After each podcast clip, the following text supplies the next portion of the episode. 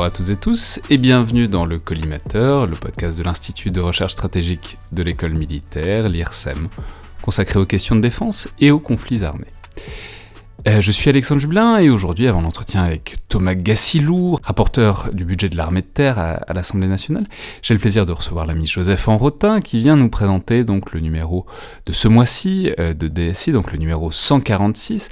Alors racontez-nous Joseph, euh, ce qu'il y a au menu de ce beau numéro, j'ai vu notamment une sorte de mini-dossier, une sorte de cluster d'articles autour de la question iranienne. Alors oui, bonjour, effectivement, on revient sur la question iranienne, et bien ma foi dans la, dans la foulée euh, de ce qu'on a pu euh, a pu observer donc du, face à face violent entre guillemets du dialogue de la violence euh, qui s'est produit entre les, États-Unis et l'Iran en revenant avec trois points de vue trois points de vue différents donc Alexandre Sheldon Duplex sur l'évolution en fait de la marine iranienne Hein, donc euh, Alexandre en fait est co-auteur euh, de Flotte de combat, donc l'ouvrage de référence euh, bien, bien connu sur, sur l'évolution des flottes. Mais Alexandre travaille beaucoup aussi sur la stratégie évidemment derrière l'emploi derrière l'emploi de, ces de, ces flottes et il montre le process de diversification qui s'est produit au niveau, de, au niveau de la marine. On revient également sur la stratégie iranienne d'une manière plus large avec Mathieu Anquet qui a beaucoup travaillé dans sa vie sur, sur, sur la question iranienne et qui montre qu'en fait, euh, les choses sont parfois plus compliquées euh, euh, qu'on peut, l'imaginer, notamment dans le process de diversification de la stratégie iranienne. Il ne s'agit pas uniquement d'utiliser des forces conventionnelles, il s'agit aussi de pouvoir s'appuyer sur un certain nombre de proxys, ce qui pose évidemment un certain nombre de, questions. Hein. quel est le degré de latitude de ces proxys et, que peuvent-ils Donc les proxys sont tous les groupes combattants, aussi bien le Hezbollah que les certains rebelles yéménites. Tout à fait, qui permettent à l'Iran de développer une véritable stratégie régionale, en fait, euh, bah, en s'appuyant sur des alliés euh, qui, eux, sont sur le terrain, concrètement, et où, effectivement, bah, derrière la mort du général Soleimani, il y avait la question du maintien, finalement, de cette stratégie-là, vu que c'est lui qui a tissé, si vous voulez, tous les, tous les liens euh, entre l'Iran et, et, ses groupes. Question sur laquelle on revient d'ailleurs avec un chercheur canadien, Faraz Rezae, bah, pour voir, finalement, quelles sont les limites de ces groupes. Alors, pas tant les limites en termes militaires, parce que leurs euh, capacités militaires sont très diversifiées hein, en fonction des différents groupes, euh, mais leurs limites en termes de liberté de manœuvre, parce que ce n'est pas tout d'avoir un, allié tel que l'Iran, euh, il faut voir si l'allié est effectivement capable de soutenir ces groupes en cas de, en cas de coup dur. Bref, c'est un dossier qui ne permet pas évidemment de faire le tour de l'ensemble de la question, mais qui permet de le débroussailler sous un angle un peu plus stratégique. Ouais, alors Deuxième, euh, enfin, deuxième article qui a en tout cas attiré mon œil, c'est euh, un article autour du SCAF, mhm. donc le système de combat aérien de futur, donc les futurs avions de sixième génération euh, qui arriveront dans une quinzaine, une vingtaine d'années, et notamment sur cette question aussi centrale, puisque c'est aussi ça qui fait l'originalité du concept de SCAF, c'est sur la relation homme-machine et sur, disons, les limites du contrôle humain, enfin, sur, en tout cas sur la manière dont le pilote euh, sera amené à interagir avec des systèmes autonomes, voire des intelligences artificielles. Exactement. Et en France, pour le coup, on n'est pas si mal à l'avance que ça, et en l'occurrence, c'est un entretien qui est fait avec des gens d'une entreprise française, Synapse, qui a pour originalité en fait de, de, coupler, si vous voulez, des gens qui ont été à la fois des opérationnels, donc des, euh, notamment des pilotes, euh, mais aussi euh, des professeurs, des professeurs de faculté sur des questions liées à l'intégration humain-système, sur des questions d'intelligence artificielle, de comment tout ça finalement va, comment dirais-je, comment tout ça va se mélanger, comment tout ça va s'équilibrer. Et le, grand paradoxe finalement quand on lit cette interview, ce qui arrive un petit peu en, creux, c'est que derrière la question de l'intelligence artificielle, des algorithmes, des codes, des trucs très techniques, si vous voulez, qui permettent de faire fonctionner un système entre ces communications, ces drones, les avions en tant que tels, etc., eh bien, il y a d'abord la question de la charge qui repose sur le pilote. C'est-à-dire qu'il va se retrouver à la fois combattant, combattant du ciel, pilote, mais il va se retrouver aussi chef d'orchestre euh, d'un système et il va devoir jouer, si vous voulez, avec ce système de manière à produire les effets stratégiques attendus. Et ce qui est très intéressant, évidemment, c'est que derrière cette liberté d'action euh, qui va s'offrir euh, au, pilote, derrière ce, spectre de capacités nouvelles qu'il aura, ben, il y a évidemment la question de son intelligence tactique. Et derrière cette question de l'exercice de l'intelligence tactique, eh bien, il y a la question de l'intégration humain-système. Il y a de l'ergonomie au sens le plus noble du terme, si vous voulez, et de savoir derrière cela également comment on va calibrer le bon niveau, si vous voulez, d'intelligence artificielle. À quel moment devient-elle une contrainte? À quel moment euh, devient-elle une aide euh, à l'attention du pilote? Et donc ces gens-là travaillent euh, sur, euh, sur ces questions-là et ont pas mal d'idées assez intéressantes d'ailleurs. Oui, parce que, enfin, on va le rappeler, l'idée du SCAF, c'est que le SCAF n'est pas. C'est pour ça qu'on appelle ça système de combat aérien du futur et pas seulement un avion. C'est l'idée que l'avion, enfin l'aéronef en tout cas, sera en réseau avec d'autres aéronefs, notamment des drones, et que du coup, il faut trouver, euh, disons, un mix, un mélange pour que le pilote dans, du SCAF soit capable de tout gérer à la fois dans une certaine mesure. Exactement, c'est tout à fait ça. Donc on est dans une logique de, chef d'orchestre. Vous avez un pilote qui lui-même est dans un avion, donc déjà il y a tout ce qui est lié euh, à l'avion en tant que tel, mais pour accomplir sa mission, cet avion va s'appuyer sur d'autres choses, euh, dont une série de drones, des drones qui pourront faire par exemple du brouillage électronique, d'autres qui vont emporter des armements, qui seront simplement des remorques à munitions, mais d'autres qui pourront être aussi des éclaireurs euh, pour, pour l'ensemble du système, et tout ça en gérant évidemment toutes les communications euh, nécessaires au fonctionnement de l'ensemble, mais aussi les communications avec le reste des forces. Euh, l'armée de terre, avec la marine, euh, des forces alliées, etc. etc. rapport au transfert d'informations que les uns et les autres pourront faire. Donc l'un dans l'autre, c'est une question qui est effectivement assez intéressante, et derrière les technos, ben, on conserve des hommes. Très bien. Alors, dernier article sur lequel je voulais vous interroger, c'est, je vois dans un, dans un recoin du, du programme que il y a un article sur les phénomènes aérospatiaux non identifiés. Alors vous n'allez pas nous parler d'OVNI quand même, euh, Joseph Eh bien, un petit peu quand même. Euh, en fait, on a plusieurs cas documentés euh, d'observation d'aéronefs, ou en tout cas de choses volantes, avec des comportements physiques assez aberrants, a priori, hein, qui ne répondent a priori pas aux, lois de la physique, avec des observations qui sont documentées de la part notamment d'un certain nombre de pilotes de, de l'US Navy. et donc, l'article en question permet de faire un petit peu le tour finalement euh, de ces observations-là, en les documentant, en recueillant finalement, en établissant une compilation des... Euh, euh, des témoignages de, ces pilotes, hein, qui ne sont pas des zinzins illuminés, voilà, qui sont des, des, gens opérationnels avec parfois des milliers d'heures de vol derrière eux, et donc qui ne sont pas des, des, lapins de six semaines et qui effectivement ben, euh, s'interrogent sur ce qu'ils ont vu, euh, ce qui est arrivé, euh, ce, que, leur système radar, ce que leur système infrarouge ont pu, ont pu montrer. Et donc là, il y a peut-être une question. Alors peut-être, et là évidemment l'article ne, répond pas à cette question, on n'a pas assez de données par rapport à, l'observation, par rapport à l'observation des faits, ben, peut-être qu'il y a quelque chose, alors est-ce que c'est une technologie révolutionnaire testée par quelqu'un? Est-ce que c'est bah, euh, quelque chose d'extraterrestre au sens premier du terme, c'est-à-dire qui ne soit pas euh, euh, lié à la planète? C'est une bonne question. Tout le moins, l'avantage de cet article, c'est d'établir finalement un état de, un, état de l'art en la matière et en matière d'observation qui, ont pu être, qui ont pu être conduites. Très bien, bah donc tout ça au, programme du numéro 146, qui, qui est donc en kiosque d'ici quelques jours. Absolument, début mars. Merci beaucoup Joseph et à la prochaine fois. Merci à vous.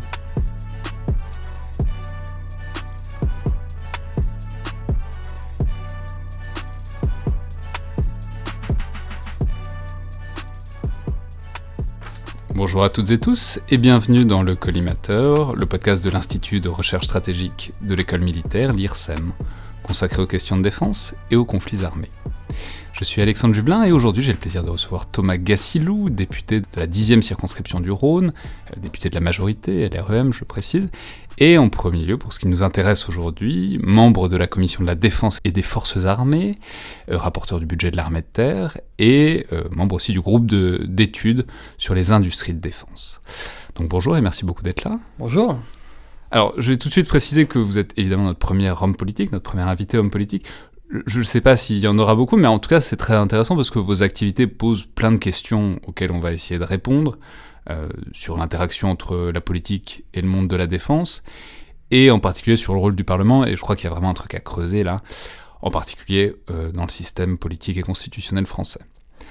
Alors, je, je vais peut-être commencer aussi par dire que vous avez une spécificité supplémentaire, c'est que vous avez été militaire, enfin, vous avez en tout cas porté l'uniforme, Euh, et vous l'avez porté même en opération extérieure il y a quelques années, puisque vous avez été chasseur alpin. Bah alors racontez-nous ça peut-être, euh, ce qui vous a fait, euh, je sais pas, vous engager très simplement. Alors moi je suis né en 1981 et je fais partie de la, génération qui a connu le, 11 septembre 2001 étant ayant la vingtaine on va dire, j'avais 20 ans en 2001 et donc déjà c'était la volonté de, servir, de, s'engager dans, les forces. Par ailleurs, euh, étant né en 1981, la plupart de mes amis qui ont quelques années de plus ont fait leur service national. Et moi, je suis arrivé dans la génération qui a connu les JAPD. Et, vous étiez très jaloux, du coup j'étais, On va dire que j'étais curieux de, des histoires qui m'avaient été racontées, euh, avec souvent euh, du positif, de voir un peu ce qui se passait derrière les portes des, des casernes. Et puis, j'avais un intérêt également pour la montagne, pour la découverte. Euh, ce qui m'a amené à, réaliser une, préparation militaire aux montagnes.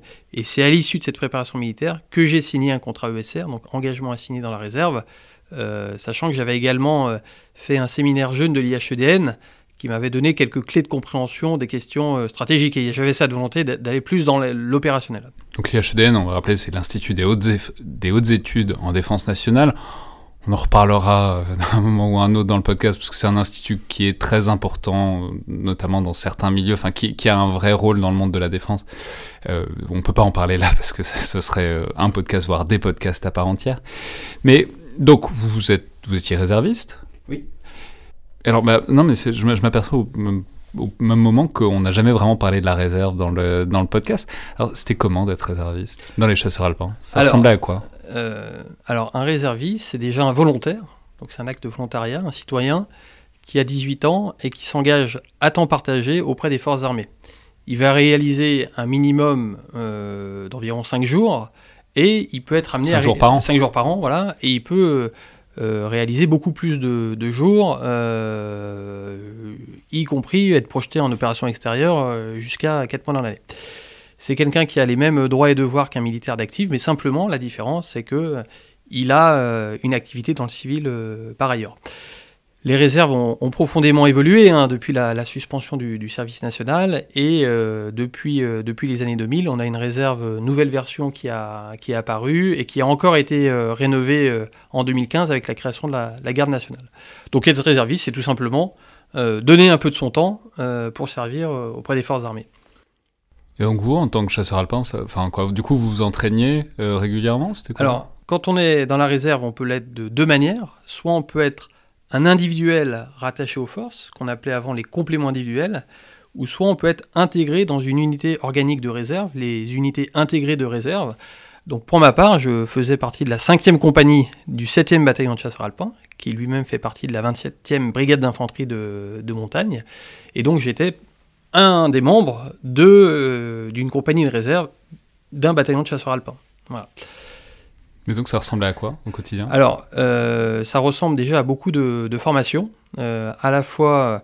Parce que le minimum c'était 5 jours, mais vous c'était combien quoi? Alors moi j'ai plutôt eu un engagement assez important dans la réserve avec plutôt 60-90 jours par an, voire même 120 jours en 2007 puisque j'étais projeté en, OPEX.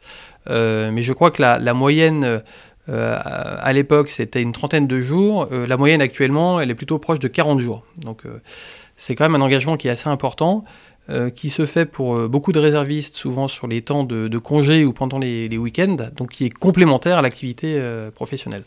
Et donc, parmi le contenu de la mission, c'est beaucoup de formation, euh, formation, si je prends l'armée de terre, aux missions communes de l'armée de terre, les, missions pro-terre, euh, avec les spécificités qu'on a, donc là notamment la montagne, toutes les formations d'adaptation à la, montagne pour évoluer dans le milieu montagnard, que ce soit de manière individuelle ou, collective.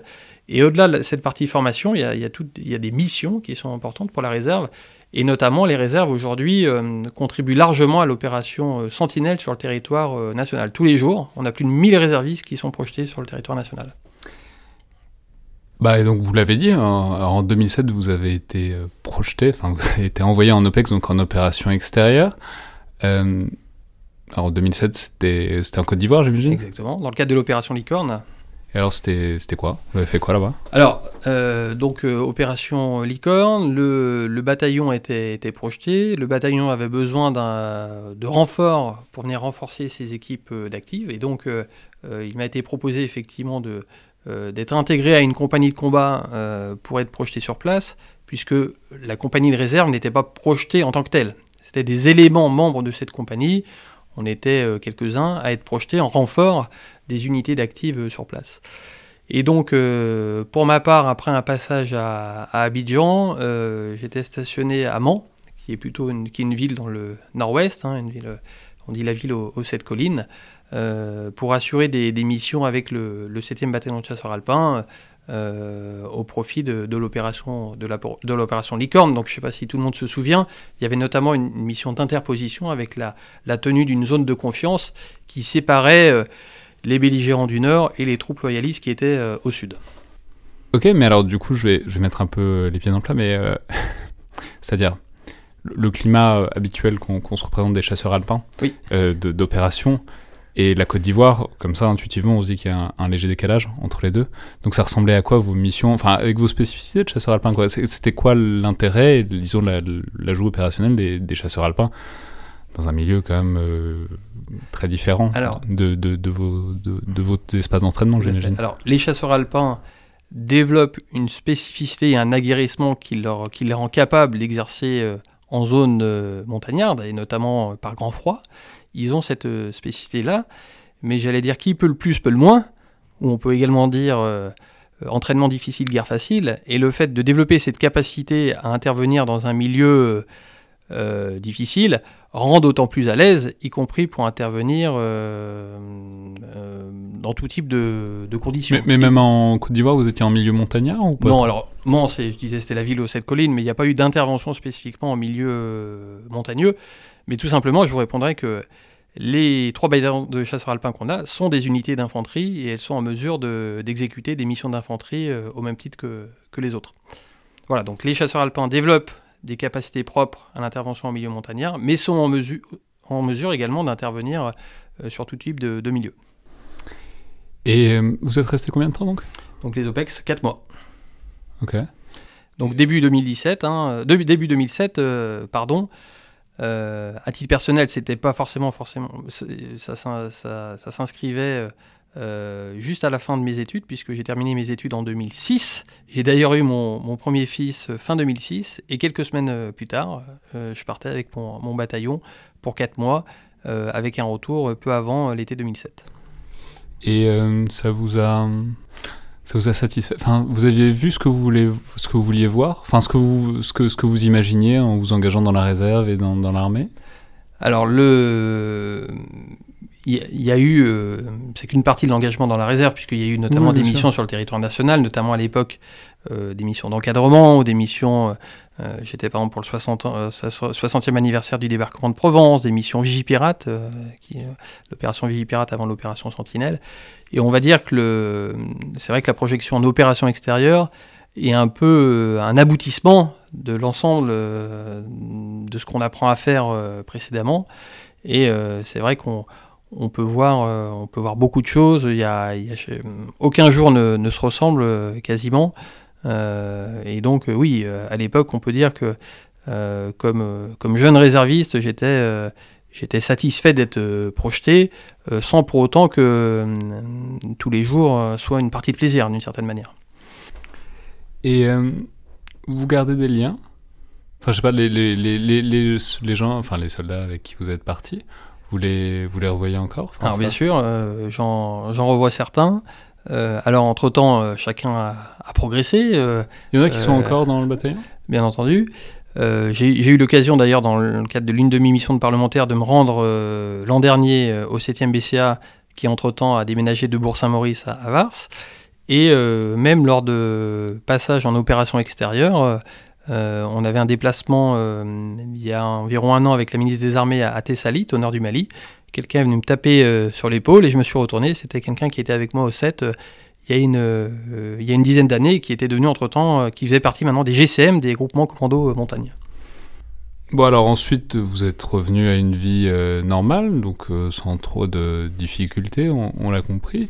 Vous avez eu toute une vie professionnelle dans le civil. Vous êtes resté réserviste encore après? Alors, euh, je suis resté réserviste. Par contre, euh, vu le, développement, la création et le développement de mon entreprise, j'ai eu beaucoup moins de temps à partir de, 2008. et donc j'ai bah, pu continuer beaucoup d'activités dans la réserve. Et aujourd'hui, de fait, mon statut de parlementaire ne me permet pas d'avoir un engagement en parallèle dans la réserve, à la fois pour une question de temps, et je crois que formellement, il y a une jurisprudence qui fait qu'en France, un parlementaire ne peut pas être en même temps réserviste. Ouais, mais alors du coup, euh, vous, donc vous êtes présenté en 2017, vous avez été élu, vous êtes arrivé au Parlement, et euh, bah, du coup vous êtes un peu spécialisé défense, puisque vous êtes euh, donc membre de la commission de la défense et des forces armées. Comment ça s'est fait Enfin, comment, comment vous avez choisi ou vous avez ou on vous a dit que c'était puisque vous connaissiez ça autant autant y aller? Alors, ce qu'il faut voir, c'est déjà euh, le nombre de parlementaires qui ont déjà eu une expérience défense. Si on prend il y a encore une dizaine d'années, euh, vous aviez euh, un parlement composé en grande partie d'hommes et d'hommes qui avaient réalisé à minima leur service militaire. Il y a eu deux grandes évolutions ces dernières années. Euh, d'une part, il y a eu un rajeunissement du, Parlement, en tout cas de l'Assemblée nationale, qui fait qu'aujourd'hui, euh, beaucoup d'hommes, beaucoup de députés hommes de ce Parlement n'ont même pas fait leur service national, puisqu'ils sont nés euh, dans les années 80 ou 90. Et il y a eu un deuxième mouvement, c'est un phénomène de féminisation. Dans notre groupe, on a 47% de, femmes, ce qui fait que, il y a encore 10 ans, vous aviez peut-être les trois quarts des députés qui avaient eu une expérience militaire. Aujourd'hui, il y a peut-être la moitié de la moitié, puisque vous avez déjà la moitié d'hommes, et parmi eux, la moitié n'ont pas fait leur service. Donc vous êtes passé de 75% de députés qui avaient une expérience militaire à 25%. Et parmi euh, ces députés, le nombre de députés qui ont fait, euh, qui ont eu l'occasion de participer à une opération extérieure, ça se compte euh, sur les doigts d'une main. Ouais, mais alors c'est intéressant. J'ai cherché et j'ai pas, pas réussi à trouver combien il y avait de militaires ou d'anciens militaires. Alors il y, en a un, une qui est militaire d'active. Euh, c'est l'exception, et d'ailleurs ça, s'explique aussi parce que jusqu'à récemment c'était c'était pas possible d'être militaire d'active et euh, d'être d'exercer une fonction élective. Euh, mais alors vous, vous, savez alors, Je pense que de tête, moi j'ai trois, trois personnes en tête, effectivement qu'on peut citer. Laetitia Saint-Paul que vous, que vous mentionnez, effectivement. qui était, je crois, dans un bataillon logistique de mémoire. Euh, et euh, Jean-Michel Jacques qui était infirmier chez les commandos euh, marines. Donc de mémoire, nous sommes les trois députés, d'ailleurs tous les trois du groupe majoritaire, qui ont eu une expérience, on va dire, dans les armées en étant projetés, en tout cas sur le territoire, en, opération extérieure.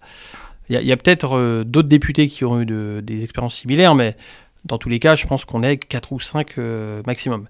Et donc, pour répondre à votre question, euh, quand euh, on a été élu député, qu'il a fallu effectivement choisir parmi les 8 commissions laquelle nous allions intégrer, il y a déjà eu une répartition par groupe politique, au prorata du poids relatif de chaque groupe. Et ensuite, quand au sein du groupe majoritaire, il a fallu désigner les personnes qui allaient rejoindre la commission de la défense, bien entendu, on a regardé les expériences de chacun.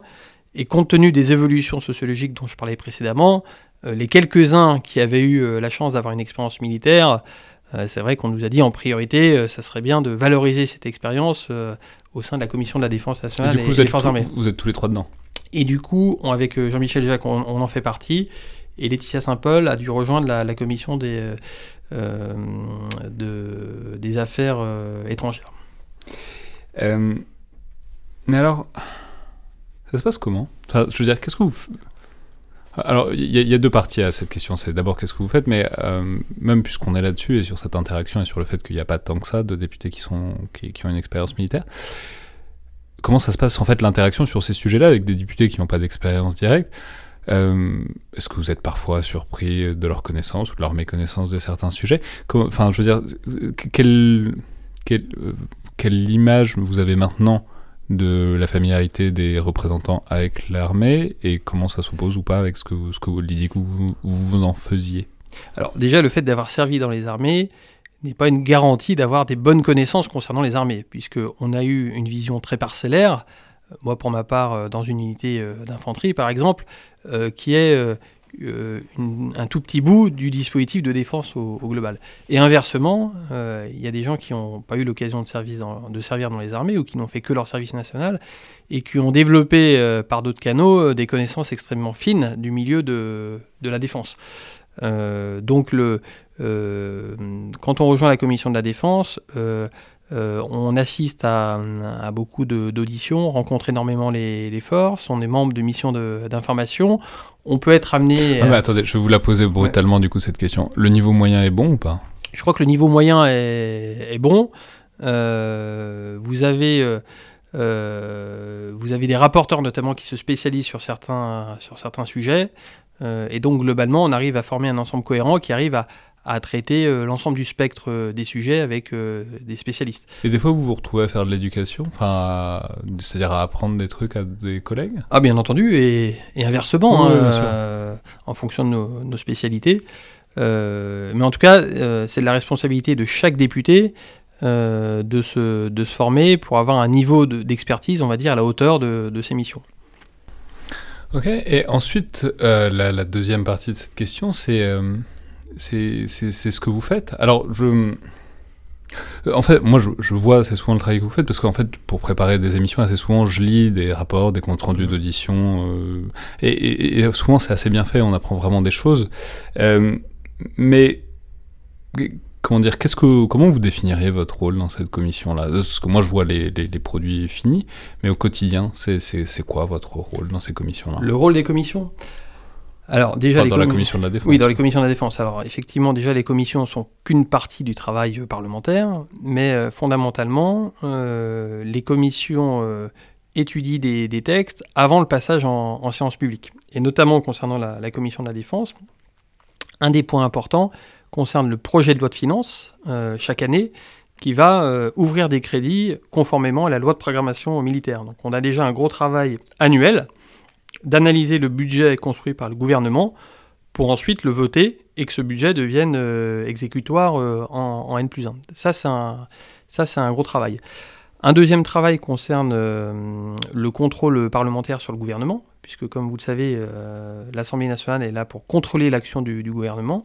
Et donc, on, a la possibilité de poser des questions orales, des questions écrites ou de se constituer en mission d'information pour euh, creuser tel ou tel euh, sujet euh, en tant que représentant de la, des citoyens pour vérifier que le, gouvernement fait bien son, job.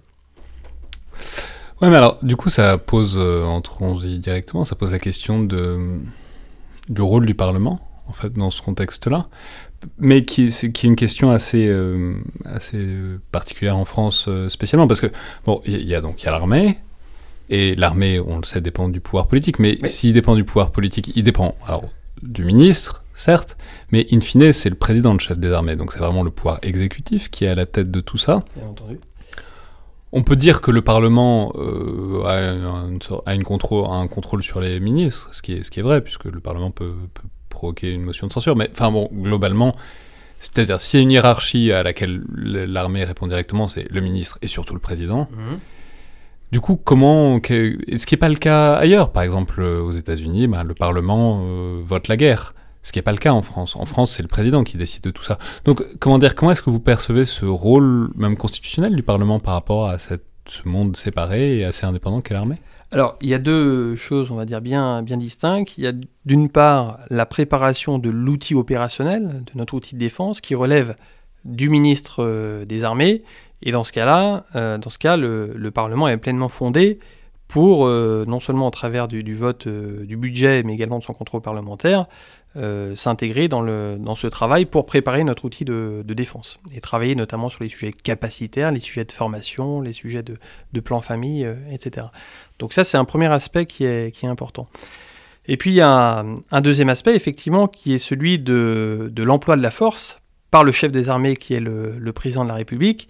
Et effectivement, la Constitution là, prévoit un, lien euh, différent, puisque le chef de l'État peut seul euh, décider de l'emploi de la force, mais sous trois jours est tenu d'en informer le Parlement, et même de lui demander son avis si l'opération euh, dure euh, davantage que 4 mois.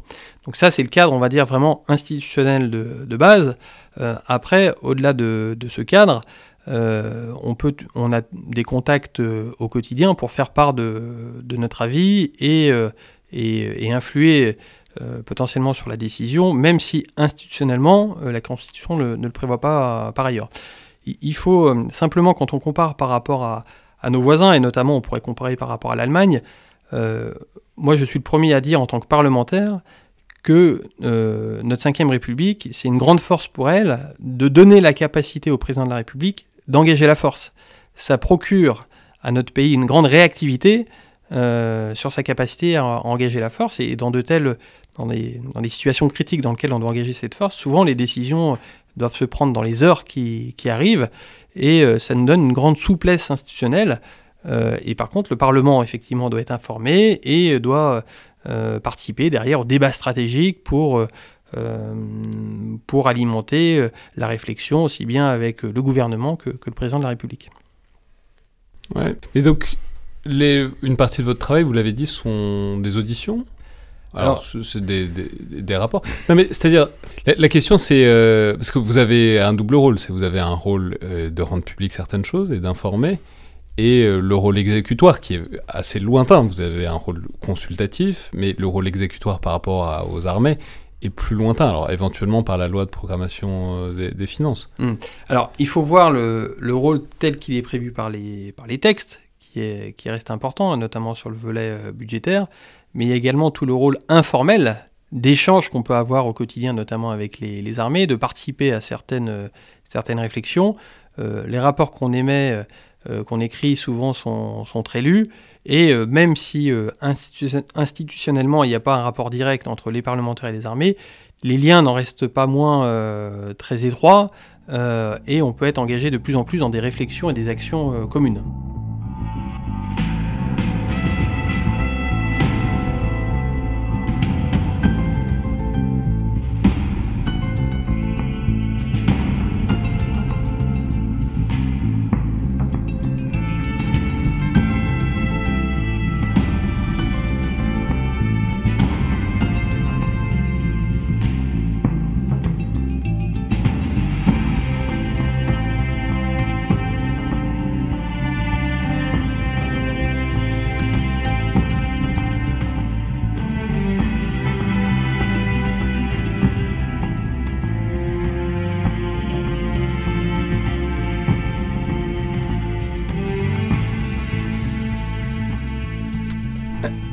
Maintenant, si on entre peut-être un peu plus dans le, dans le concret, puisque en fait vous avez produit récemment, donc en octobre dernier, un rapport euh, sur la préparation et l'emploi des forces euh, de l'armée de terre. Alors on ne peut pas évidemment le détailler totalement, il fait 90 euh, pages.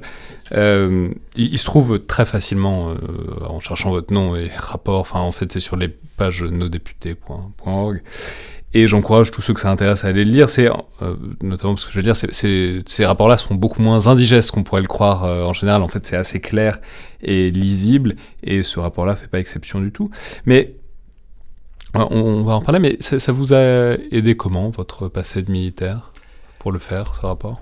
Alors, je pense que ça donne un éclairage de l'intérieur dans la manière dont les choses fonctionnent. Euh, et donc ça donne un éclairage euh, supplémentaire pour ensuite prendre les bonnes décisions. Euh, prendre les bonnes décisions en tant que, en tant que parlementaire. Il est, il est intéressant, je pense, d'avoir cette expérience de, terrain pour essayer de mesurer l'importance qu'ont telle ou telle décision. Ne serait-ce que par exemple l'état d'esprit dans lequel peut se trouver un militaire quand il est projeté, ce dont il a besoin pour être heureux, l'importance du lien avec la famille. Ce sont autant de sujets qui, sont traités de manière un peu différente quand vous l'avez euh, vous-même vécu. Et euh, mais même parce qu'il y a tout un volet du rapport qui parle des équipements. Enfin, je veux dire, c'est encore les équipements que vous avez vus vous? Enfin, vous avez une familiarité avec tout ah ça bah. ou c'est ou c'est un truc où ça a déjà changé ou vous êtes déjà ah loin de tout ça? Vous savez que les équipements dans les forces, il y en a qui euh, ont été mis en route dans les années 70, avant même que vous comme moi ne soyons nés. C'est d'ailleurs la boutade que j'avais fait quand j'avais fait un rapport sur l'accélération de Scorpion en indiquant que le VAB, le véhicule des vents blindés, était un véhicule qui été mis en service avant même ma propre naissance et qui avait euh, plus de, plus de 40 ans. Euh, les, FAMAS sont encore là, les véhicules blindés légers sont encore là. On a beaucoup d'équipements qui étaient déjà présents dans les forces euh, il y a 10 ans et qui seront sans doute encore, pour certains d'entre eux, présents dans, dans 10 ans. Ce temps long, c'est un des caractéristiques du ministère des Armées. On travaille aujourd'hui sur des équipements euh, qui seront encore présents potentiellement à la fin du siècle. Quand on réfléchit par exemple euh, au lancement du porte-avions de nouvelle génération, euh, qui sera au mieux mis à l'eau dans, 15 ans et pour une cinquantaine d'années, on s'aperçoit qu'on va avoir un équipement qui serait potentiellement encore dans les forces dans les années 2100. Alors si on entre maintenant donc, dans le détail de ce rapport sur, au sujet de l'armée de terre. Globalement, la tendance, c'est qu'on est vers la fin euh, d'une période où une grosse partie de l'actualité pour l'armée de terre, ça a quand même été Sentinelle, qui a, qui a beaucoup pesé, en tout cas sur, euh, sur la mobilisation des forces, euh, depuis quelques années. Et donc, bah, globalement, tendanciellement, depuis quelques années, il y a aussi une hausse des moyens, il y a une hausse des budgets depuis, depuis quelques années. Et là, on, ce, que, ce, que, ce, que, votre rapport détaille, c'est qu'on entre dans une phase différente. On arrive dans une phase de, disons, de stabilisation, c'est ça? L'armée de terre, effectivement, alors c'est un peu plus de, 50% des hommes et femmes du, ministère des Armées, l'armée de terre, donc c'est quelque chose qui, pèse au niveau euh, ressources humaines.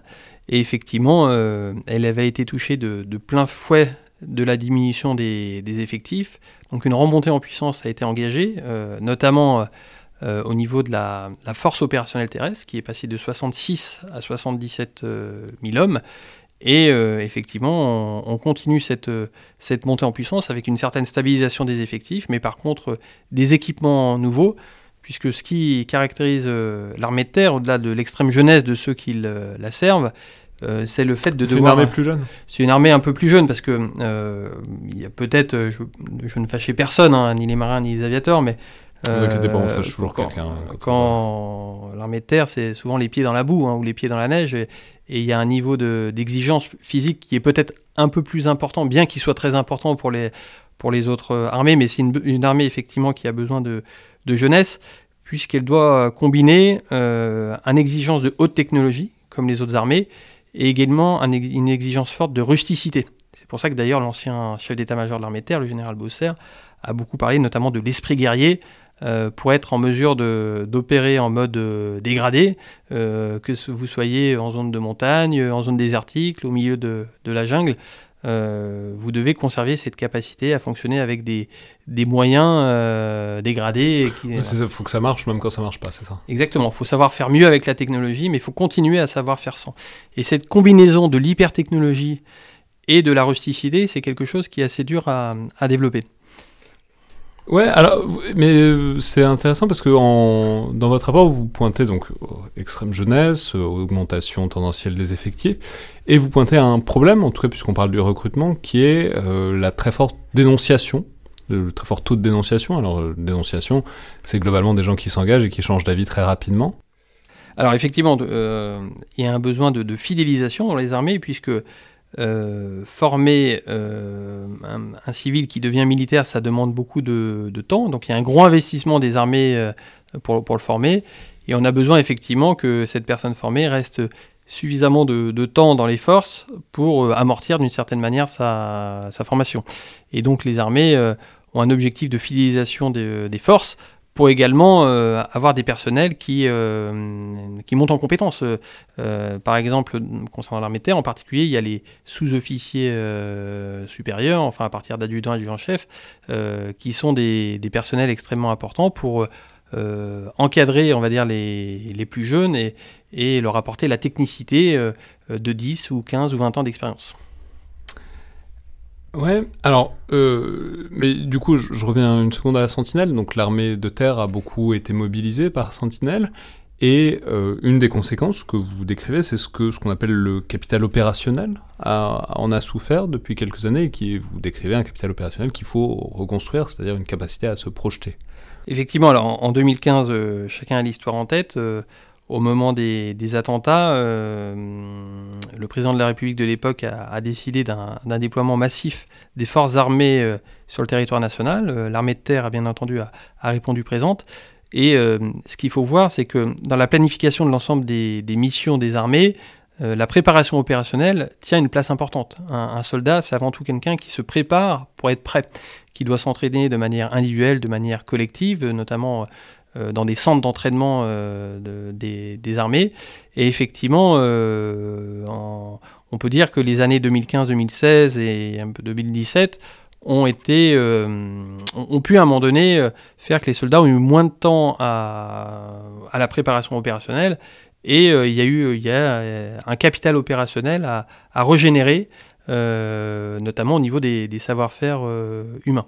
Et euh, au-delà des, opérations intérieures, notamment Sentinelle, les armées sont très projetées sur le, également en opération extérieure.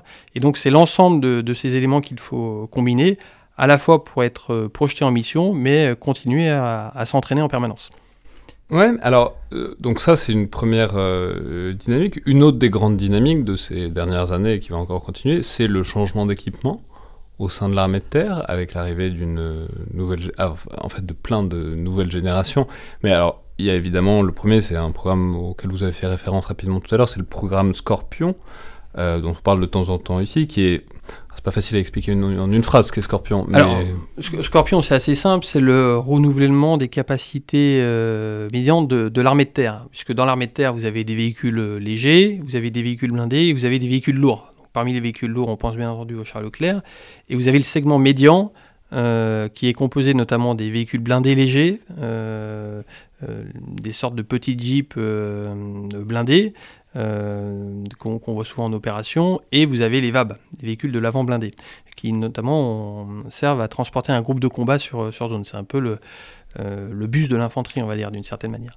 Ces équipements, comme on l'a dit tout à l'heure, euh, datent euh, pour certains des années 70 et ont fait l'objet, ces 30 dernières années, de, patchs pour mettre à jour à la fois, par exemple, leur blindage, puisque quand ils ont été mis en œuvre, vous aviez davantage une, menace devant, face au bloc de, l'Est notamment, face à des chars en face, et vous aviez pas tellement de menaces par en dessous. Les IED, les, engins explosifs improvisés, la menace de, bombe artisanale qui venait par le sol, ça, existait très peu.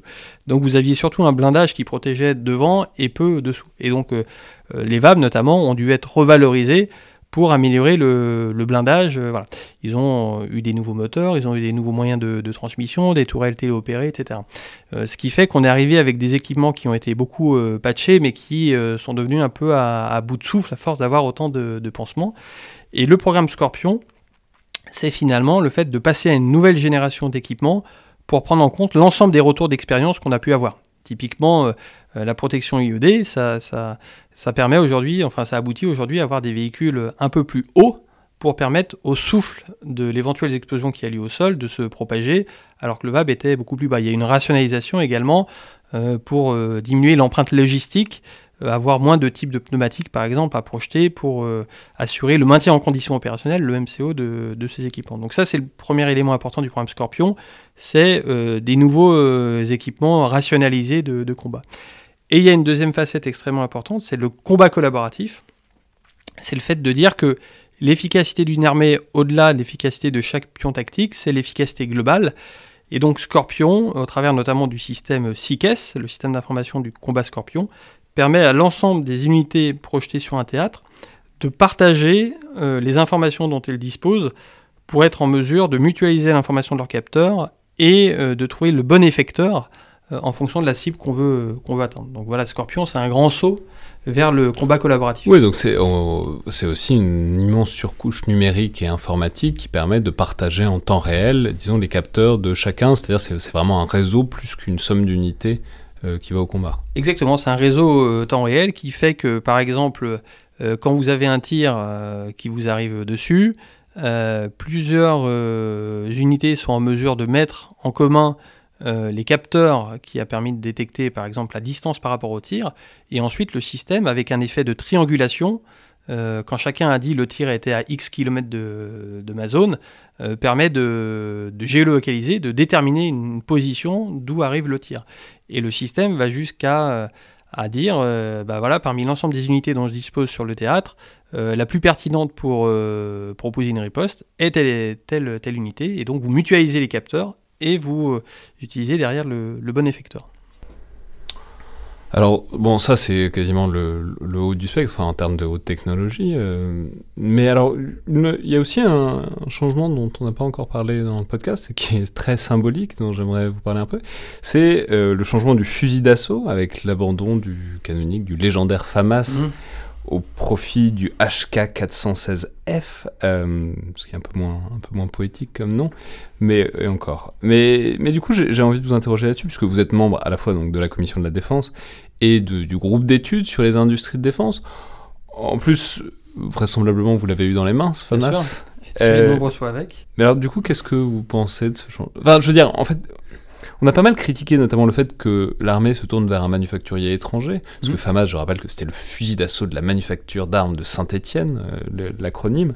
Ici, c'est le HK, donc c'est Éclair et Koch, donc un manufacturier allemand vous oh, anecdotiquement, vous êtes aussi de la région euh, originellement. Enfin, vous êtes, je sais qu'il y a une rivalité entre Lyonnais et Stéphanois, mais enfin, vous n'êtes pas très loin. Quoi. Mhm. Non, mais du coup, qu'est-ce que vous pensez de ce choix et de, ce changement de génération et de ce choix aussi d'un manufacturier étranger? Puisque c'est une question qui, qui s'est posée.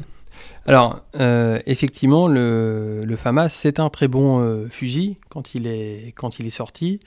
mais force est de constater que les choix qui ont été faits précédemment n'ont pas forcément conduit à, euh, à, moderniser ce fusil et à entretenir ce qu'on appelle la BITD, la base industrielle et technologique de défense, autour de, de cet armement euh, individuel. Euh, des priorités notamment. C'est-à-dire bah, C'est-à-dire que quand, vous êtes un pays de la taille de, de, la France, avec le budget que vous avez, entre les différentes capacités la dissuasion qui consomme une bonne partie du, budget, euh, les investissements que vous devez faire pour votre marine, pour votre armée de terre, pour votre armée de l'air, euh, vous avez parfois des, priorités à établir. Et je pense que c'est un mystère pour chacun que il y a 10 ans, il y a 20 ans, la priorité portait davantage sur des équipements de haute technologie et peut-être que l'armement individuel du fantassin euh, n'a pas été considéré comme euh, euh, l'investissement le, plus stratégique sur lequel il, fallait entretenir des, industries de, pointe à ce sujet-là. Personnellement, je le regrette, puisque je pense que c'est un équipement éminemment stratégique d'avoir son, son, propre fusil. Alors aujourd'hui, effectivement, le HK 416F a été, euh, a été commandé. C'est un, c'est un très bon fusil. Euh, et l'important aujourd'hui, c'est que le. Il, est, mieux en quoi, juste? Alors, il est. Quand vous avez un peu utilisé le, le FAMAS, euh, moi, ce qui me. Si j'avais deux défauts à trouver au FAMAS, mais malgré l'intérêt que, que j'ai pour cette arme, c'est d'une part son poids, et d'autre part le fait que. il peut avoir tendance à. Enfin, c'est un, un, fusil un peu complexe. Quand vous le, quand vous démontez un FAMAS et que vous devez l'entretenir notamment, euh, c'est pas forcément euh, très simple. Enfin, les, euh, les anciens se souviendront du percuteur de la tête de Mickey, enfin, toutes ces, toutes ces choses-là. C'est vrai que le, le HK 416, au-delà de, sa performance de tir, est beaucoup plus léger, beaucoup plus simple. Il a des, des viseurs qui s'adaptent de manière beaucoup plus universelle grâce à sa connectique dessus. Et puis, point important, il est beaucoup moins cher, puisque je pense qu'il y a eu, euh, concernant le FAMAS, une faible émulation des industriels à ce sujet-là. Il n'y a pas eu une forte intensité concurrentielle qui fait que petit à oui, petit. Parce que c'est resté le même modèle pendant des dizaines d'années. Voilà, et peut-être que les industriels n'ont pas été suffisamment challengés. Et donc petit à petit, vous aviez euh, quasiment. Euh, je ne veux pas vous dire de bêtises, mais l'exemple qu'on m'avait donné, c'était le Charter FAMAS qui valait quasiment le même prix que le HK en, tant que tel, puisque vous aviez des petites unités à produire. Nous n'avons pas su exporter ce, ce matériel. Et donc ce qui compte aujourd'hui, c'est que le modèle qui a été retenu, et je partage tout à fait ce choix, corresponde aux besoins opérationnels des armées. Par ailleurs, avec les Allemands, euh, on a quand même euh, toute une série de coopérations communes. On va également fabriquer l'avion du futur ensemble, on va également fabriquer le, char du futur ensemble avec des partages industriels. Et euh, donc on, est dans cette Europe de la défense là qu'on construit. Et d'ailleurs concernant l'entreprise HK, si vous avez bien suivi l'actualité, vous avez vu que il n'est pas impossible qu'il y ait un changement d'actionnaire dans les prochaines années, euh, et peut-être pourquoi pas un actionnaire français. Très bien. Bah, merci beaucoup Thomas Gassilo. Avec plaisir. C'était donc le Collimateur, le podcast de l'IRSEM, l'Institut de recherche stratégique de l'école militaire. Je rappelle que toutes vos suggestions et vos remarques sont les bienvenues. Vous pouvez nous les envoyer sur les réseaux sociaux, par mail à l'IRSEM. Euh, et puis n'oubliez pas, abonnez-vous, notez, commentez le podcast, puisque ça aide beaucoup à sa diffusion. Merci à toutes et tous et à la prochaine fois.